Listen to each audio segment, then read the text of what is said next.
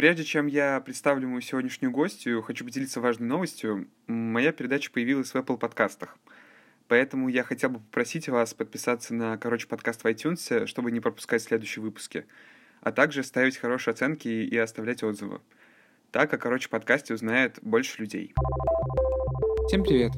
Меня зовут Сеня, и это мой подкаст. В нем я со своими друзьями разговариваю на темы, которые кажутся нам интересными и важными. Или просто болтаю с ними о жизни. Короче, подкаст. Сегодня у меня в гостях моя супер бест подружка ever Маша. По уже начинающей складываться традиции я хотел бы попросить тебя представиться коротко, как хочешь. Просто самое важное, что о себе можешь сказать, и скажи прямо сейчас. Так, всем привет, меня зовут Маша, и... Ладно, я пленочная фотограферка, феминитивы же можно использовать, да? Э, приветствуется, очень-очень сильно приветствуется. Я вообще учусь на градостроительном, но всем говорю, что я архитектор. На самом деле это так, потому что я себя им чувствую. А, знакома с Сеней я почти уже 4 года. Что еще же могу сказать? Ну, люблю зеленый чай и прочие прелести жизни снимаю там. На самом деле молодец. В принципе, ты э, рассказала в плане достаточно, чтобы э, зрители представляли, о ком я сегодня говорю и с кем я сегодня говорю. И мой первый вопрос, в принципе, связан почти с первой фразой, которую ты сказала. Э, я прекрасно помню тот момент, когда я подумал о том, что я очень хочу снимать на пленку. Это было, наверное, в классе в девятом. Тогда мне моя сестра на день рождения подарила «Зенит», на который я один раз отснял и потом ни разу не фотографировал, потому что он оказался сломанный, там надо одну детальку починить, но я уже лет пять не могу взяться за нее и починить. И потом уже в процессе я как-то упустил момент, что очень много людей потеряли для себя цифру и начали фотографировать на пленку. Ну, то есть все поголовно стали фотографировать на пленку, это стало новым трендом. Я хотел тебя спросить, как ты в принципе пришла к пленочной фотографии? И почему, на твой взгляд, сейчас, ну, вот все снимают на пленку? То есть это стало каким-то уже мейнстримным чем-то? Но у меня была абсолютно интересная история. У меня дед снимал на пленку, и он снимал только на нее, собирал фотоаппараты, у него там дофига. И все вот это вот наследие из всяких зенитов, э, Э, практик и прочие пленочные атрибутики у меня досталось от деда. Деда давно нет, но есть вот это, я им очень очень-очень хорошо пользуюсь. А потом еще была интересная история про то, что у меня был цифровой фотоаппарат, но он хранился на застекленной лоджии. А, он хранился там вместе с обычными пленочными фотоаппаратами. Он хранился вместе с ними, и он замерз. У него полетела вся электроника, и когда весной я решила открыть и посмотреть, что с ним, он написал, что у него как бы до свидания, я больше с тобой не общаюсь. И я поняла, что, ага, ну это повод задуматься о чем-то абсолютно другом. И начала снимать на пленку. Я помню, первая пленка у меня была на «Зенит». Она была абсолютно глупая, из разряда я снимала все, что движется или плохо лежит. И потом, когда она при проявилась, она была типа, ну, ребята, первая пленка, как говорится, как первый секс всегда хуевая, вот. Скажем так. Классно, от, от, отличная подводка, отличная подводка. Но вот все-таки, по-твоему, сейчас, возвращаясь к моему первому вопросу, Почему вообще пленка стала так популярной? Это какая-то ностальгия, это какая-то потребность вот в этой вот пленке, как в, ну, в, в чем-то материальном. В чем прикол? Почему вдруг пленка запланила всю нашу жизнь ленты во ВКонтакте? Почему? А, смотри, могу тебе сказать очень просто. Люди просто устали от того, что кадры можно получить на iPhone, ну или на другой телефон, просто нажав э, на экранчик. И границы настолько смылись, что люди начали искать альтернативы. И знаешь, вот а, тот момент, когда ты делаешь кадр и не знаешь, какой он, и узнаешь только, когда ты пройдешь некую степень, там, пройдешь некие ритуалы пленочника, и когда кадры приходят, ты просто видишь на почте вот эту шапку из проявочной, у тебя просто замирает все, понимаете? Мир останавливается, когда тебе приходят кадры. У тебя просто в глазах вот так вот все вертолеты летают, вот так просто, я не знаю, ты едешь в метро и тебя паяет. Это не кнопку на айфоне нажать, понимаешь? Вот это вот вся вот эта вот э, эпопея, все, все вот эти пляски с конями, они дают цену пленки. То есть у тебя нет права на ошибку ты либо хороший пленочник, либо фиговый пленочник. Ну, короче, э, для тебя в большей мере съемка на пленку это какой-то ритуал. То есть большой такой ритуал. Да, это процесс. Его, и его конечная цель это, ну, сам снимок. Угу. Ну вот, я не знаю, вот все, я кого... Я много людей видела, которые только начинали снимать.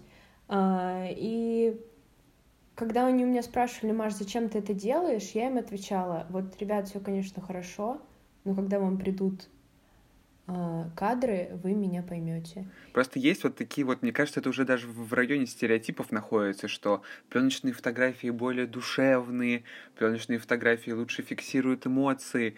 Э, для меня это уже настолько очевидные мысли, что даже возникает э, внутри вопрос, насколько это действительно так. Потому что ощущение, что это просто стереотип вокруг пленки, который иногда ничем не подтверждается. Я не уверен, что это так, но при этом у меня нет никаких подтверждений, что это так, потому что у самого опыта э, съемки на пленку нет. Вот у тебя есть такие штуки, ты, ты придерживаешься этих в кавычках стереотипов и принципов, или у тебя другие ощущения а, от процесса съемки? Соглашусь, что вокруг пленки витает как бы аура атмосферности, и первое, что народ вообще говорит о пленке, он говорит, это атмосферно. Ну вот смотри, снимали бы мы, мы наш Новый год на а, на обычный телефон или на пленку, ты все равно выложишь пленку, потому что, ну, там уже все как бы а, обработано, тебе не нужно стараться как-то. Потом а, про атмосферу. Почему? Когда я говорила, вообще только начинала снимать, меня спрашивали, Маш, зачем ты вообще этим всем занялась? Я говорила так, мне очень нравится рассматривать кадры моих родителей, и это передает такую атмосферу вакуумности и законсервированности времени. И мне хочется сделать то же самое со своими друзьями, потому что я понимаю, что пленочные кадры, они останутся. Вот этот весь целлулоид, который у меня э, очень аккуратно сейчас э, сложен, и ты тупо его не видишь, он останется. Я помню, я первые свои пленки вообще печатала, я их не сканировала, я просто их печатала. И когда я их получала, первые, наверное, четыре, я такая, да, вот, вот это останется, вот, вот оно будет со мной, и я буду потом из разряда своим детям показывать, и они такие, вау, Ну, потому классно. что оно материально во многом, да. оно просто вот материальная вещь, которая есть. все таки людям важно трогать вещи, они угу. лучше, угу. лучше понимают то, что они могут потрогать. В принципе, я с этим согласен. А, смотри, я тебя знаю действительно очень давно, и почти вот столько времени, сколько я тебя знаю, ты фотографируешь, и при этом мы с тобой учились вместе в архитектурной школе, и мы с тобой вместе шли через этот путь, и сейчас, э, когда я уже заканчиваю второй курс, я понимаю, что вот я как бы учусь, и мне нужно в той профессии, на которой я учусь, на дизайнера, все равно найти себя. Ты все еще ищешь себя в определенной профессии, или ты думаешь, что тебе не нужно будет в будущем уделять э, время только на основную профессию, а, например, на фотографию забить, или наоборот забить на фотографию, ой, точнее наоборот, заниматься только фотографией и забить на архитектуру вообще. Ну, смотри, как тебе сказать, блин, забить на архитектуру, заниматься фотографией, ну, это такие, знаешь, такие два фундамента, два, две таких огромных черепахи, на которых, мне кажется, держится мой мир. Поскольку я сейчас начала очень сильно развиваться в архитектурном плане, и я действительно сейчас могу сказать, что я как бы не, ну не то чтобы архитектор, но начинающий архитектор, потому что я понимаю, что это такое, я хочу этим жить и хочу как бы на все это смотреть, это все как бы трогать и создавать. Пленочная фотография уходит назад. Сложно как бы сейчас как ты уже сказал, в эпоху мейнстрима а, выдать что-то невероятно крутое в плане фотографии. То есть смотри, мне нравится заниматься фотографией, у меня очень плохая а, тема с концентрацией, мне очень плохо сконцентрироваться на чем-то одном. Я тебя прекрасно понимаю в этом отношении. Есть же диагноз с дефицитом что-то концентрации или внимания. Ага. И я начала читать симптомы, и я такая... Ой, это самое, это, это самое опасное, меня. что можно сделать, что это, это начать. Про меня. Самое опасное, что можно начать делать, это читать симптомы в интернете. Так любую болезнь себе можно приписать. Нет, как бы, если я хочу полениться и не заниматься чем-то сложным, не сидеть, не делать проект, не сидеть, не чистить чертежи, как бы, блин, делать, э, как бы, удалять точки на унитазе, чтобы кривая унитаза была ровнее, чем есть на самом деле, то я пойду поснимаю, да, как бы, так оно и есть. А, тут еще а, вопрос встает о том, смогу ли я потом зарабатывать на этом. Вот это четкая тема, которая как бы красной нитью идет сквозь вообще меня. И смогу ли я как бы этим кормиться, потому что если бы это была просто цифровая фотография, мне было бы пофиг, но пленочная фотография это очень дорого, ребята.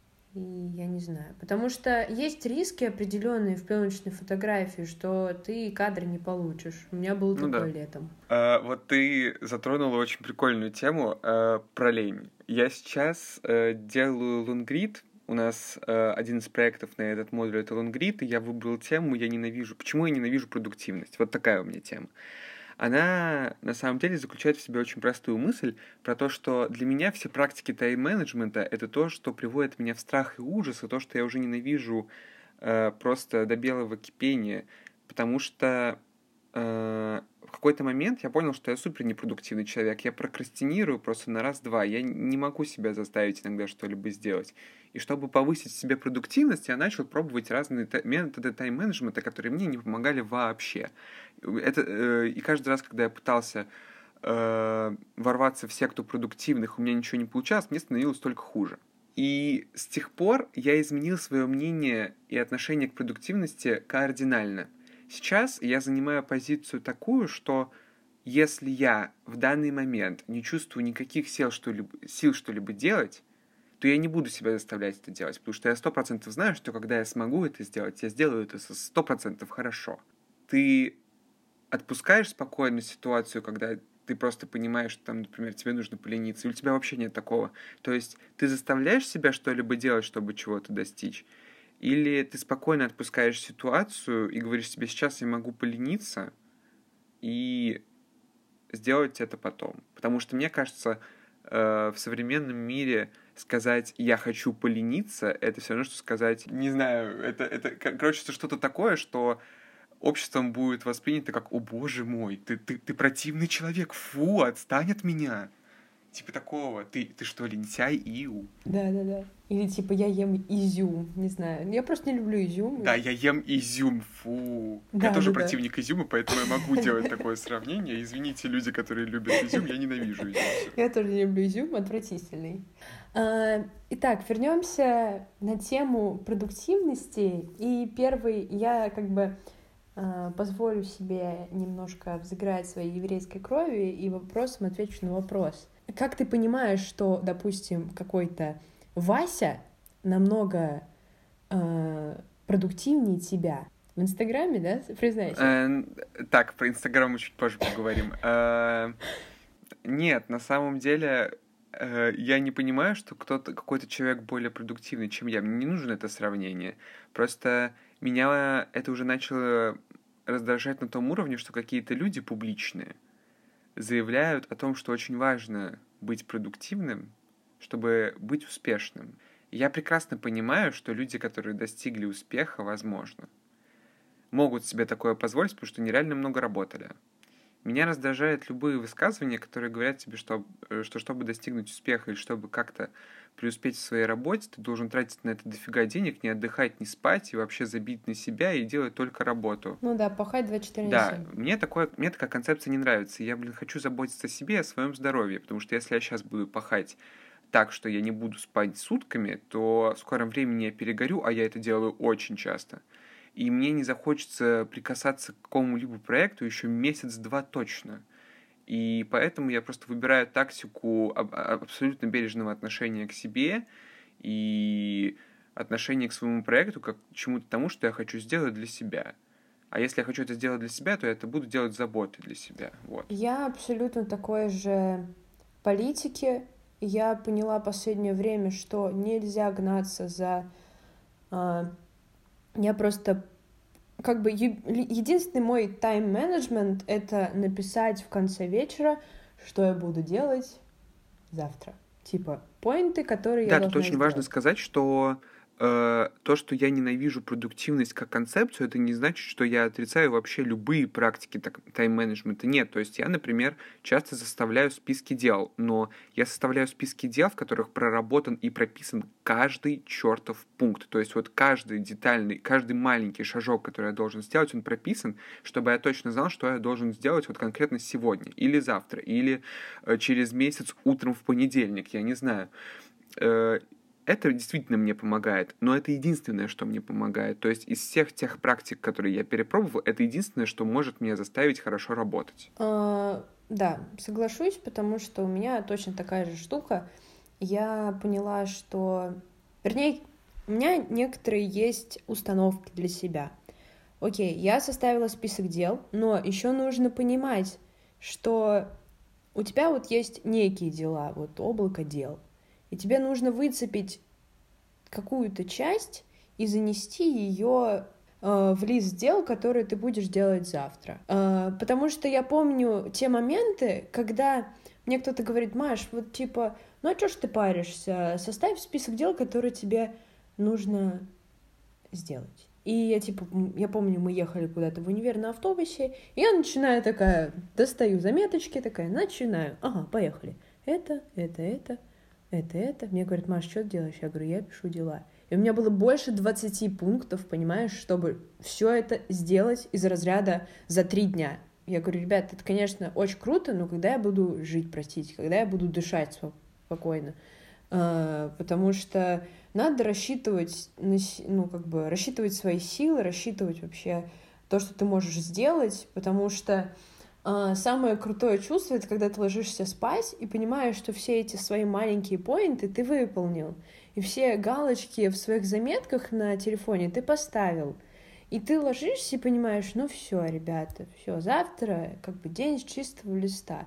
И я соглашусь, что это единственная э, мера э, дел, вообще мера, мера тайм-менеджмента, которая мне помогает. Я поняла, что вот я возьму проект, и я сделаю его хорошо. Если я буду работать в, э, в нормальном режиме, не в режиме «Здравствуйте, дедлайн был вчера, пришлите макет», а в режиме как бы дедлайн завтра. И ты спокойно работаешь, ты спокойно думаешь, ты, не знаю, выходишь на кухню погладить собаку, попить кофе, и у тебя нет абсолютно никакого напряга. И если у меня не будет напряга, а будет только стимул того, чтобы сделать, я сделаю хорошо. И человеку это понравится. Это если проект, который мне нравится. А если проект попадется, который э, мне абсолютно не нравится, у меня стоит какой-то психологический на это блок, то я никогда тебе в жизни его не сделаю даже если ты уже мне заплатил. Ну не могу, я верну тебе деньги, но я не буду это делать, потому что у меня какая-то непонятная... Я понимаю, что это нужно сделать, я понимаю, что вот у меня будут деньги, вот как бы все, оно есть, вот, ребят, но я не могу, какие-то моральные принципы и моральные установки не позволяют мне этого сделать ну, не нравится мне. Короче, поинт. Либо я делаю тебя охуенно, либо я тебя вообще никак не делаю. Все это зависит лишь от проекта и, не знаю, от моего отношения к нему. А потом, как еще стать продуктивным? Для меня, как стать продуктивным, это не заходить в Инстаграм. Ой, сейчас, подожди, давай, давай, давай, прежде чем говорить про Инстаграм, прежде чем мы затронем эту дьявольскую тему, которая унесет нас с тобой на час диалогов про то, какая Инстаграм плохая соцсеть, я хотел с тобой еще быстро поговорить одну штуку. Вот э, у тебя есть поинты про хорошие, про проекты, которые тебе нравятся, и про проекты, которые тебе не нравятся. У меня сейчас разделение абсолютно такое же. Я к нему пришел очень клевым методом, про которым э, про который я писал пост в своем паблике год назад, и он был для моей аудитории и для моего окружения супер нашумевшим, потому что его много людей лайкнули, мне после него много людей написали, что, блин, Сень, какая классная мысль. Сейчас объясню. Я учился тогда на первом модуле второго курса, и у меня вообще ничего не шло. То есть я был разочарован в университете, я был разочарован в своих собственных силах, я был вообще почти во всем, блин, разочарован, что касается моей профессии. И тут я понял, что единственное то, как я могу сделать сейчас все хорошо, это если я скажу себе, я хочу сделать то, что я хочу сделать для себя. То есть вот я делаю проект для себя и точка. И как только я сказал себе это, все просто пошло как по маслу. И за предпросмотр по проекту у меня 10, и за просмотр по проекту у меня 10. И я написал об этом пост и понял, что, да блин, это же офигительная концепция.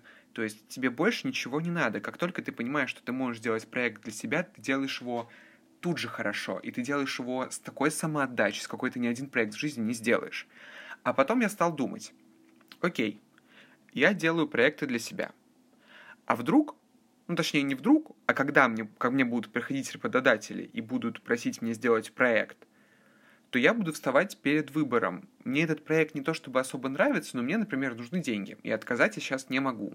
И я понял для себя концепцию, что, возможно, я просто буду делать проект с установкой для того, что да, я его делаю для себя, и он сможет там потом быть у меня в портфолио. Короче, концепция понятна. Когда ты делаешь проект для себя, все получается офигенно. Всё. Это к тому, как вот пилить контент, который заходил бы всем.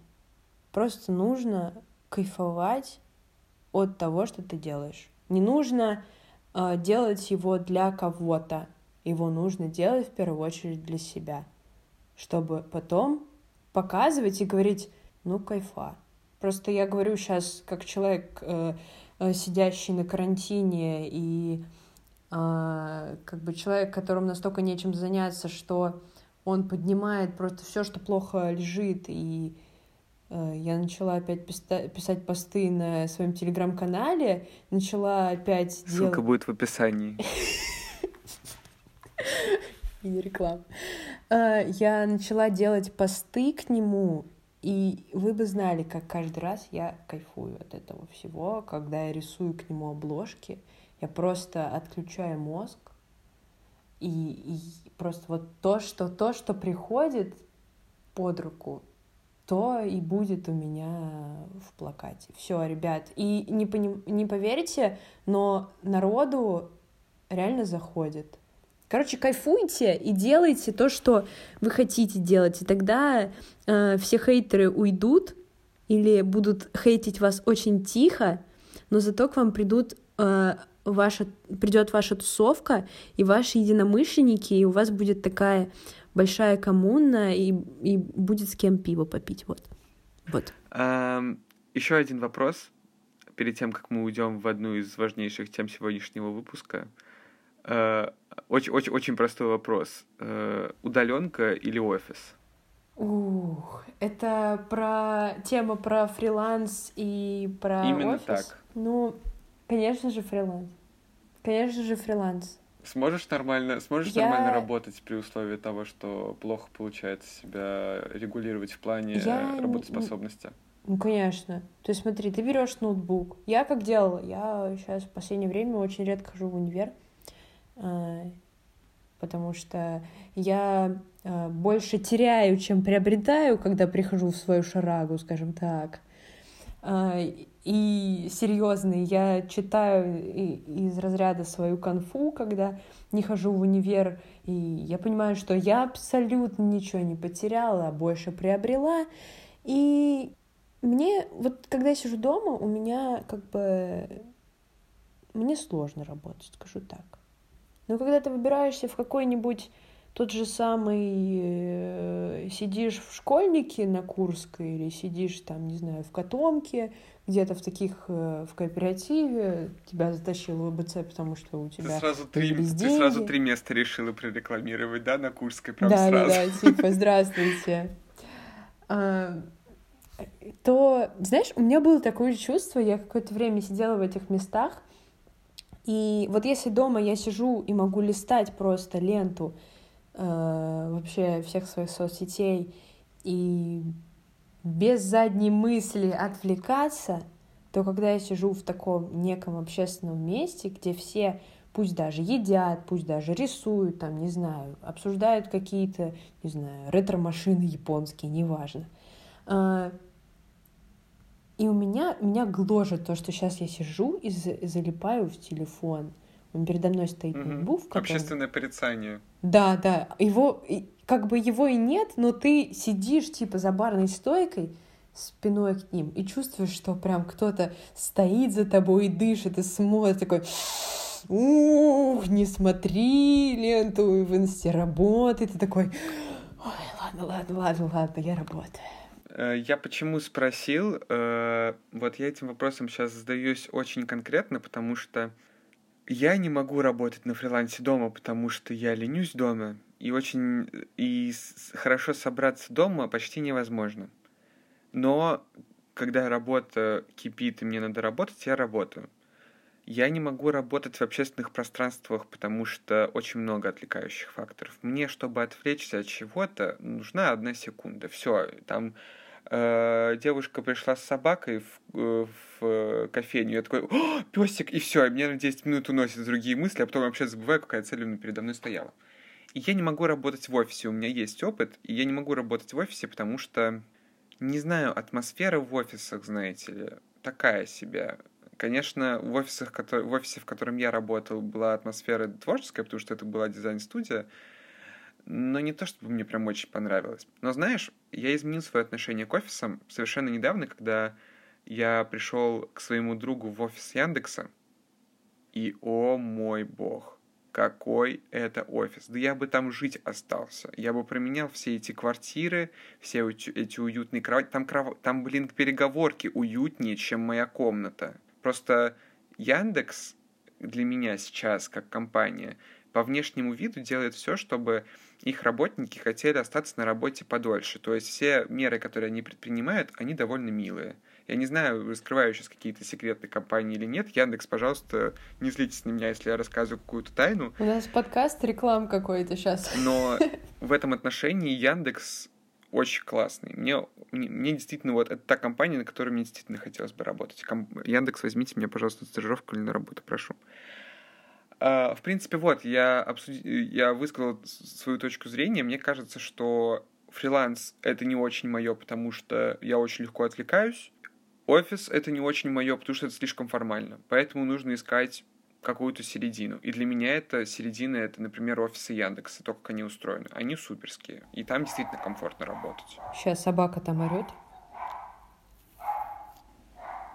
Я надеюсь, что это будет Прям слышно по записи. Слышно по амплитуде, как орет собака. Я надеюсь, что это действительно будет слышно. Она, она просто высказывает свой негатив по поводу Инстаграма этой ненавистной сетки. Да. Ей тоже нужно высказаться. Это правда. Э, Инстаграм. Я не мог с тобой не обсудить эту тему, на самом деле, потому что мы с тобой ее уже довольно плотно обсуждаем э, последнюю неделю, мне кажется. Э, Инстаграм для меня последнее время это социальная сеть, которую я не люблю просто потому, что из-за нее я начинаю грустить. То есть у меня нет фильтра, который мне позволял бы определить, что все люди, которые выкладывают что-либо в Инстаграм, они чувствуют себя не очень хорошо, но по их постам по постам некоторых людей в Инстаграме, как будто у них все хорошо. У меня нет этого фильтра. А если люди откровенно говорят о том, что у них сейчас все хуево, и у них там депрессия, и они болеют и так далее, мне становится грустно от того, что у них такая ситуация. Инстаграм стал мне приносить только негатив, и я просто для себя решил, что я избавляю себя от этой сети и на какое-то время его удалил. Сейчас у меня Инстаграм есть, и, ну, в плане приложения на телефоне у меня есть. Я в него заливаю всякие вещи иногда, но особо в нем не сижу вообще. Вот. Я хотел бы с тобой обсудить Инстаграм и твое отношение к нему тоже, потому что, ну, для меня это сейчас насущная проблема. Скажу так.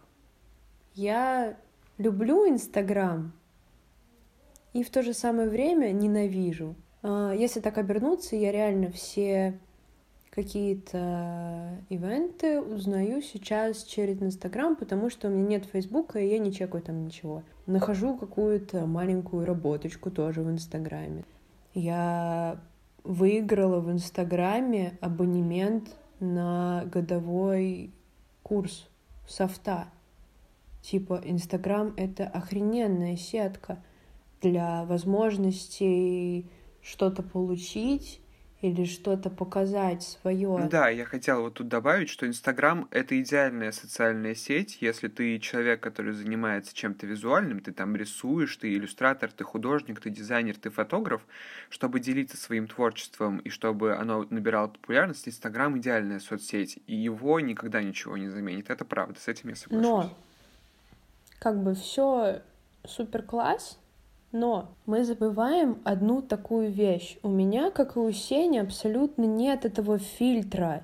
И того, что я захожу в инсту, сейчас мне очень-очень плохо, и я вижу, как людям хорошо, и я понимаю, что я верю свято в то, что им сейчас хорошо, а мне так хреново. Но на самом деле это неправда. И я очень четко столкнулась с вот этой э, явной прям как будто это негатив и позитив а, разницы инстаграмной жизни и реальной жизни. Расскажу сейчас небольшую историю. А, я ездила в Калининград недавно, и там познакомилась с пленочным фотографом, ну, который снимает на мылицу, недавно начал, ну, как бы молодец, пусть развивается.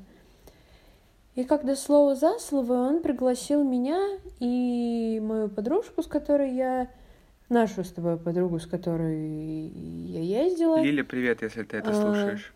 Да, если Лиля слушает этот подкаст, то привет, солнце.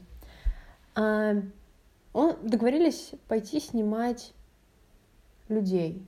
Мне было все равно, кого снимать, я была готова на все. Там, господи, лазить по этим калининградским заброшкам 24 на 7, пожалуйста. И я прихожу, и я встречаю, типа, девочек, которые, заходя э, в Инстаграм, там происходит, ну, простите за выражение, там реальный разъеб. То есть там, ну, видно сразу, что это инста кислотника. А в жизни передо мной стоит человек, и он такой, блин, а как мне встать? Или типа ты ему говоришь, хорошо, снимаю вот это, это, вот это. Он говорит, блин, а можно я не буду раздеваться? И вот эта вот четкая разграниченность того, что он может позволить себе в жизни и чего как бы он позволяет себе в сетке, ну, блин, я четко с этим столкнулась, потому что в Москве, ладно, в Калининграде, так, для меня просто это было шоком, что там настолько все перпендикулярно тому, что происходит в Москве. Потому что у нас как бы прилизанный Инстаграм, а что за ним непонятно. И когда я увидела это четко, я поняла, что ну, Инстаграм — это фиговый талон того, как человек живет. Я на карантине решила устроить себе детокс. Вот Инстаграма, честно признаюсь, удалила я его на день. Ровно на день. А, но когда я вернулась через 24 часа в Инстаграм обратно, то есть представь, ты 24 часа без инсты, ты делаешь что угодно. Я думаю, ага, все, я теперь не листаю инсту, что же делать теперь, ну непонятно. И я начала разгребать все-все-все свои долги по учебе, по каким-то своим, моя, своим собственным проектам. И потом, когда я вернулась в Инстаграм, у меня был четкий бэкграунд того, что я в жизни дофига всего делаю. Да, короче, Инстаграм, э, точнее, отсутствие Инстаграма освободило столько времени, что ты просто начал его тратить на более важные вещи или на вещи, которые тебе приятны. Просто мне реально, я очень сильно расстраивалась. И у меня были какие-то штуки, я поставила все, чтобы туда не заходить. Я поставила, типа, тайм-менеджмент на приложение, типа, 15 минут, и все, больше нельзя. Это вообще не работает. Вот эти вот все 15 минут, угу. а потом все, это вообще не работает Согом. никогда. У меня ни разу такого не срабатывало. Я вот только занесла палец над приложением, говорю, и такая себе, Маш, ну ты вот сейчас расстроишься, Маш, не надо этого делать. И такая, заходим, заходим в Инстаграм, и я выхожу, и я реально расстраиваюсь. Я расстраиваюсь от того, что у меня были, э, да, были типа не очень хорошие периоды в жизни, и я захожу в Инстаграм и понимаю, что у всех заебись, а у меня прям беспросветная мгла. У меня были истерики, я ловила панические атаки. Короче, все было. Вот. Люди, у которых есть этот прекрасные фильтры, которые действительно могут отследить, насколько у человека все плохо, насколько у него все хорошо, и которые не страдают от того, что они это видят. Господи, вы э, люди, которым я потенциально завидую, знаете это. Расскажите, как вы это делаете. Э, у тебя было пару тем, которые ты хотела со мной обсудить какую-то из них попробую начать и э, попробую затронуть, мы с тобой о них ну, поговорим. Ну, мне кажется, что э, к всем темам, которые мы с тобой обсудили сейчас, больше всего подходит э, пункт про суппорт и методы поощрения. Все мы развиваемся, и это ни для кого не секрет. Кто-то развивается с огромной скоростью, кто-то развивается со скоростью э, очень маленькой. И это нормально. Да, каждый должен развиваться в своем ритме, в котором ему комфортно. Это главное. Но мы все животные социальные, все эти человеки. И вопрос к чему? Что тебя поддерживает и что тебя, как бы, какие методы поощрения, сейчас расскажу про себя, помогают тебе становиться лучше. Я заметила, что меня нужно поддерживать всегда. Просто даже если я не знаю, как бы сделала какую-то мелочь или сделала какую-то мелочь, ну не очень качественно. И если я тебе это показываю, во-первых, если тебе это показываю, значит, я тебе достаточно доверяю, чтобы показать. Я жду реакции, реакция, которая как бы выстроит какой-то для меня маркер, что эту этап, этот этап мы прошли, и дальше мы делаем больше и больше и больше. То есть, если тебе сказали, что вот ты сделал маленькую пипульку, и за эту пипульку ты большой молодец, супер класс, то дальше, вот как у меня, я думаю, окей, так мы сделали, этот этап мы прошли, дальше идем, дальше больше. И то есть это ступенечки, которые нужно проходить. А если ты что-то сделал, показываешь человеку, и он говорит, блин, ну, типа, ты можешь лучше, или, блин, ну, я это видел там на том же самом Пинтересте. И у меня происходит вот это типа откат, откат к тому, что я еще эту пипульку даже не сделала. И я начинаю еще больше как бы рыться в себе и загоняться. Короче, если у вас есть такие люди в окружении, как я, хвалите их за всякую фигню. Они свернут горы потом. Но сейчас, в данный момент, если они вам показывают, вам нужно их похвалить. Подводя итог твоему монологу, в принципе, можно сказать, что тебя э, суппортит и поддерживает, и заставляет работать и мотивирует э, положительное.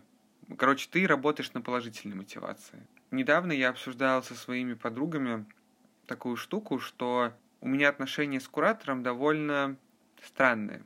Есть ты, человек, который что-либо делает, учится, работает, не знаю, занимается фигней. И есть человек, ну, по факту, на которого ты работаешь, или у которого ты учишься, у кого ты получаешь какие-то знания, есть два пути развития. Ты получаешь положительную поддержку, тебе говорят, что ты молодец, критикуют твою работу, но критикуют так, чтобы ты из этой критики мог э, извлечь какие-то э, правильные моменты, по которым ты будешь работать дальше. И есть второй вариант, когда на тебя негативят, на тебя начинают пассивно-агрессивно набрасываться и говорить, что... Ну, и критиковать, знаешь, так, что вот критиковать не критикуя, то есть э, вроде бы как критиковать, но говорить при этом говно. У меня был такой тезис при разговоре с моими подругами, что меня, по ощущениям, больше мотивирует негативное, что я лучше работаю из-за негативной мотивации. То есть, когда я злюсь, я настолько сильно злюсь, что начинаю так хорошо работать, как никогда прежде не, не работал. То есть, как будто негатив побуждает меня доказать этому самому человеку, что он не прав, и сделать лучше. Сейчас я понимаю, что все это булшит, что так не работает, со мной, по крайней мере. Я не могу так делать. Хотя у меня до этого были случаи, когда это действительно работало. Но сейчас я понимаю, что от такого отношения только устаешь. То есть, когда тебе постоянно твою работу говорят, что все хуйня переделывай, ты просто от этого устаешь. Такой, ну, и что дальше?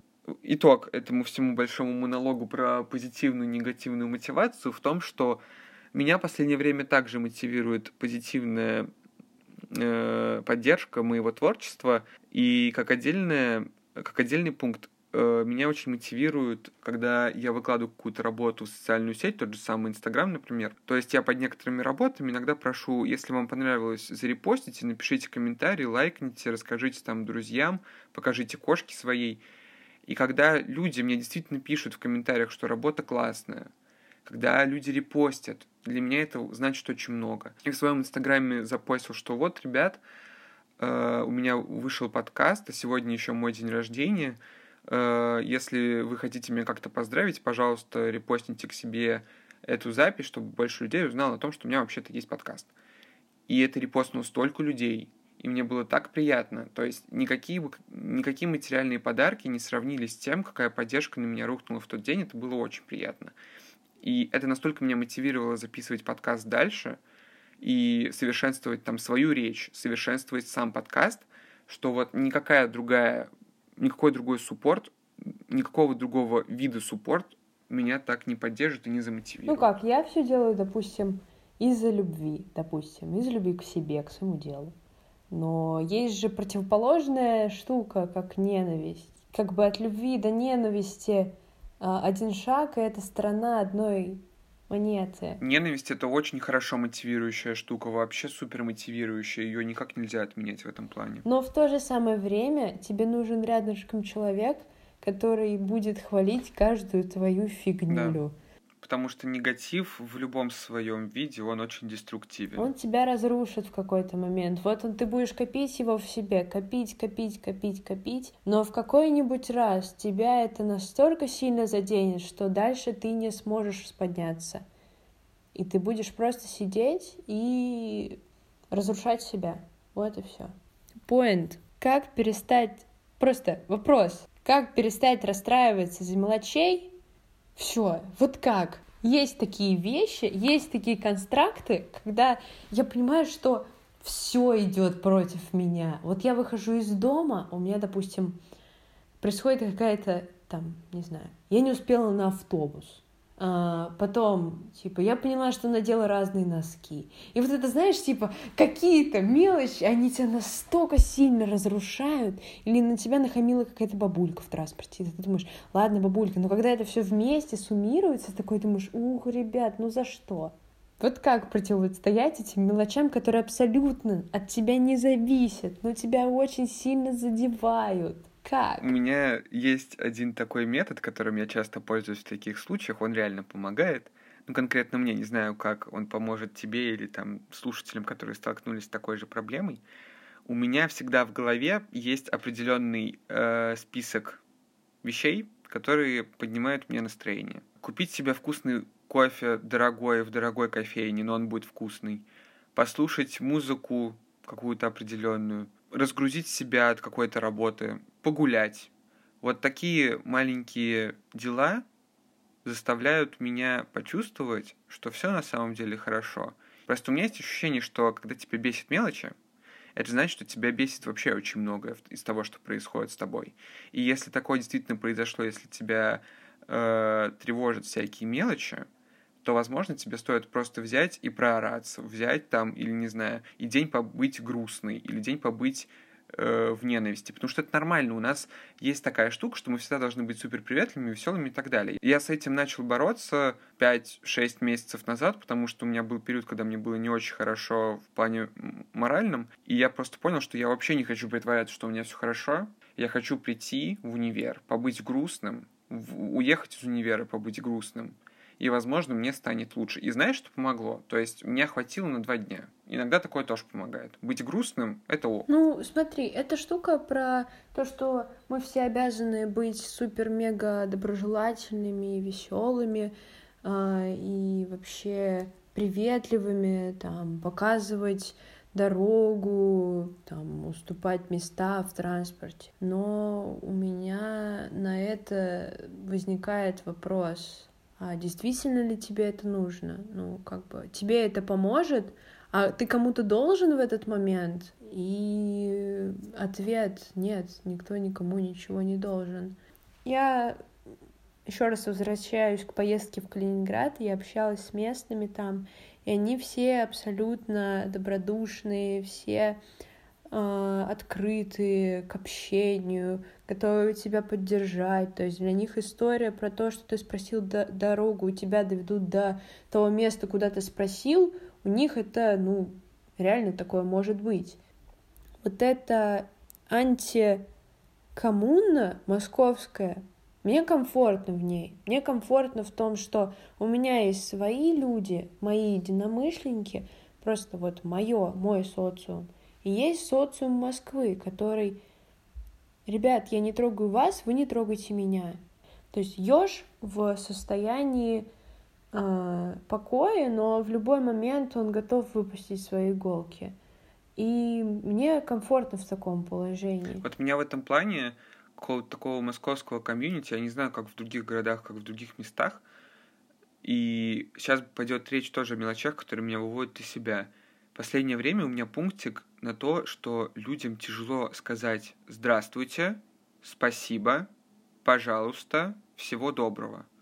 Я захожу в лифт, я вижу свою соседку снизу, и я знаю, что она меня знает. Я говорю «добрый вечер» или «здравствуйте», молчание – я стою в лифте и понимаю, что этот человек не удосуживается потратить две секунды своего времени, напрячь рот и голосовые связки и ответить мне «добрый вечер». То есть у людей настолько, что ли, потратилось ну, как бы доверие к другим людям, что они даже «здравствуйте» сказать не могут. Ну, то есть я не начал же активно набрасываться на человека и спрашивать у него про всякие его личные дела, там, а как у вас дела, что нового, а где вы живете, там, не знаю, хотя я знаю, блин, где этот человек живет, и он знает, где я живу. Чё, чё, это тупо. Блин, люди говорить здравствуйте, спасибо и пожалуйста, это нормально. Да, я знаю, что бывают люди асоциальные, да, я знаю это. Но не все же люди, блин, в моем доме такие. Нет, не все люди в моем доме такие. Есть люди, которые, с которыми ты заходишь в лифт, и они тебе улыбаются и спрашивают, как дела, что нового в университете. Потому что каждый раз, когда мы с ними видимся э, на лестничной клетке или в лифте, это сразу, я знаю, что это сейчас будет 30 секунд очень душевного диалога. Но есть люди, которым ты придерживаешь дверь с коляской, когда они заходят в подъезд с порожком. Они на тебя смотрят, как будто ты им нассал под дверь, и уходят. Вот о каком добре к другим людям и о какой положительной ассоциации может идти после этого речь? Извините меня, но это пиздец. Ну да, границы безразличия, границы какой-то негативной оценки, они абсолютно стираются. И люди не понимают, что за любое маленькое добро нужно говорить маленькое спасибо. И как бы человек же приложил какие-то усилия, да, поддержал дверь. Почему ты не скажешь просто спасибо? Или, не знаю, перестанешь смотреть на него как, гов... как на говно, понимаешь? Ну, это... Но говорить, извините, пожалуйста, но я вам поддержал дверь сейчас, вот, в данный, 30 секунд назад. Какое право вы имеете на это? Ну, а тебе в ответ скажут из разряда, а что такого? Ну, это знаешь, это что... Да, или, или, или пошлют. Или пошлют, да, ну, как бы... Ну, это что, а, а, стенку горох, вот. Да зачем тратить на это вообще время? Зачем этим людям объяснять, что они сделали что-то неправильное? Этот человек на два, в три, в два или в три раза старше, чем я. Я что, ему буду объяснять, что вежливость это прикольно? Ну, блин, что за концепт такой дебильный? Если тебя не воспитали быть вежливым, то, сорян. Это твои проблемы. Просто мне очень близка мысль, которую высказал э, Долгополов в своем подкасте в одном из выпусков, что у нас многие люди лишены эмпатии, и эта эмпатия э, начинается с обыкновенной вежливости и заканчивается поддержкой человека, там, не знаю, которого несправедливо сажают в тюрьму или делают, блин, с ним что-то плохое. Вот. Это отсутствие эмпатии, оно проявляется абсолютно на всех уровнях. Она как будто превратилась в систему, которая не порушится просто так.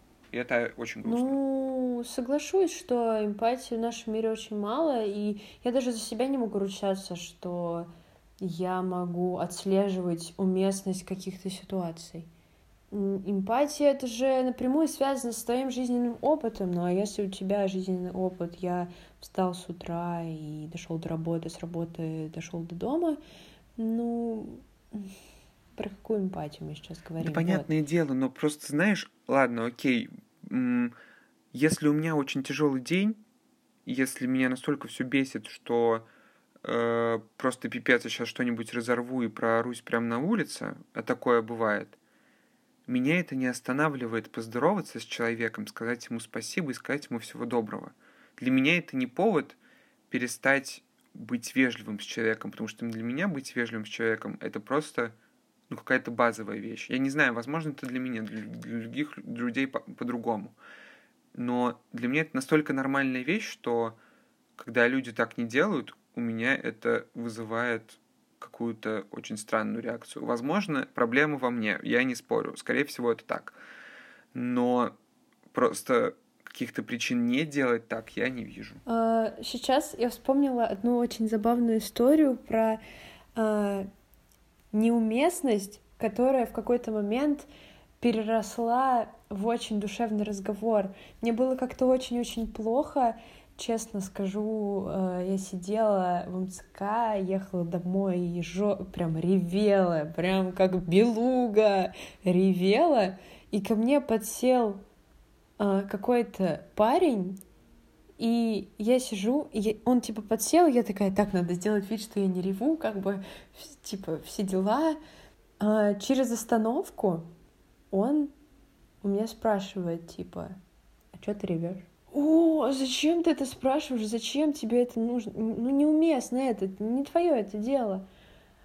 Я такая, ну, как бы, есть, есть на то ряд причин, это мое. Он говорит, типа, что, с парнем рассталась? Я такая, да нет. Он говорит, на учебе что-то? Я такая, да нет.